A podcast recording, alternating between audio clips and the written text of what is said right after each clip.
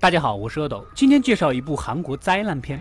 流感故事开始，一集装箱的东南亚偷渡客被送到了韩国。过来接头的马仔发现这些人全部都病死了，但有一个活着。咱们三星大厂正是用人之际，毕竟要赶工做 Note 七，没多想就带着偷渡小哥来到了城里。哪知道这小子被外面的花花世界吸引的不能自已，竟然跑了。毫无疑问，他身上带的传染病毒为故事埋下了隐患。但是小哥，你演的是人，你知道吗？你空洞的眼神硬是给我整出了僵尸的气息。马仔的弟弟似乎受到了感染。不停的咳嗽，又传染给了周围的人，然后一波又一波的将病毒传播开来。弟弟被送到了医院，女主是一位医生，经过她的判断，这是非常严重的猪流感病毒。从患者的手机相册里看到了偷渡集装箱，那么病毒源就在这里。偷渡小哥藏在女主小区楼下，无意间跟女主的小女儿认识了。小女儿叫来男主，想让他来帮帮这孩子。男主是一位消防员，对小女儿的母亲，也就是女主一见倾心，俩人就这么手拉手四处找孩子。是的，男主身为消防员就。是这么闲，上班的时间四处游走打野，就是不团。结果男主不小心还把小女儿给搞丢了。另一边，病毒已经大范围传播开了，患者急剧增加，就连医院的医生都相继受到了感染。不得已，只能先将他们这些精英带离这个城市。女主肯定是要带着自己的女儿才能撤离的。三人终于在沃尔玛遇到了，此时里面的人也由于病毒感染，三人一起逃离了超市。就在大门关上之前，一个女人死命的拉着女主不让她走。我就问你一句，你是要逃跑还是要杀人呢？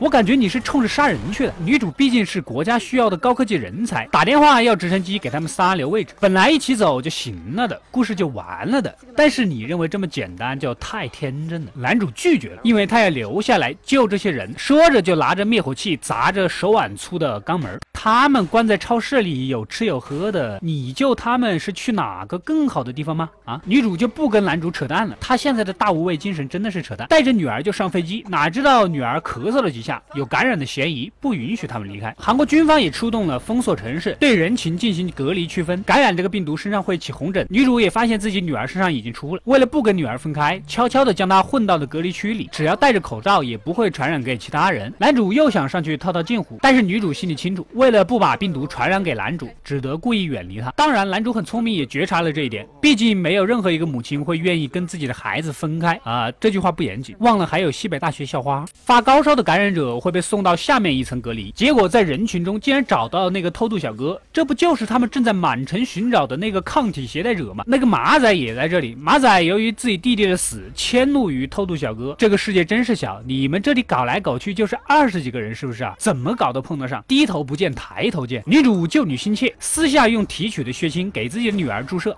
结果被发现了，女儿也被送到了下面的隔离区。男主发现小女孩的发卡后，又接着进行他的任务，找孩子。对的，他在电影里面从头到尾就是在找孩子。男主旁若无人的闯到了最里面，才发现所有严重的感染者都被集中一起焚烧。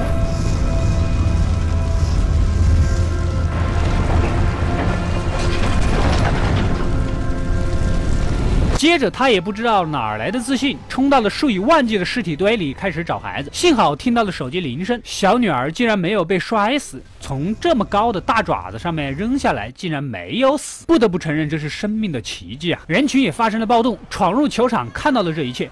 整个地方都失控了，女主跟医生们带着偷渡小哥准备离开这里，结果偷渡小哥被马仔给捅死了。这马仔绝对是韩版赵云，拿着枪的士兵都阻挡不了他的来去自如，杀得七进七出，终于把唯一的抗体携带者给杀了。这样一来，拯救全人类的希望就破灭。暴动的人群一起起哄，他们要去首尔搞传染，这样政府才会救他们。这就像打撸啊撸，你不给我这个英雄，我就去送人头一样。虽然韩国总统不同意开枪，但是美国大使还是怂恿总理对暴民们。开枪，果然黑锅还是要美国佬来背啊！女主通过对讲机得知自己女儿渐渐的痊愈，说明注射的血清起了作用。只要找回女儿，再次提炼抗体疫苗，这场瘟疫说不定就能摆平。总统那边也吵得不可开交，美国佬就是不允许这群人越过隔离线，不然就开枪射杀。这群人偏偏手拉手往前冲。此时的小女儿远远的看到了警戒线外面的母亲，不顾一切的冲过去。就在越过黄线的关键时刻，女主替女儿挡了一颗子弹，人群也一窝蜂的冲了上来，组成。的人墙保护他们三个，好吧？我记得十分钟前你们是一群准备去首尔感染所有人的暴民，突然这一刻你们又变成了众志成城抢险救援的志愿者。原则呢？底线呢？良心呢？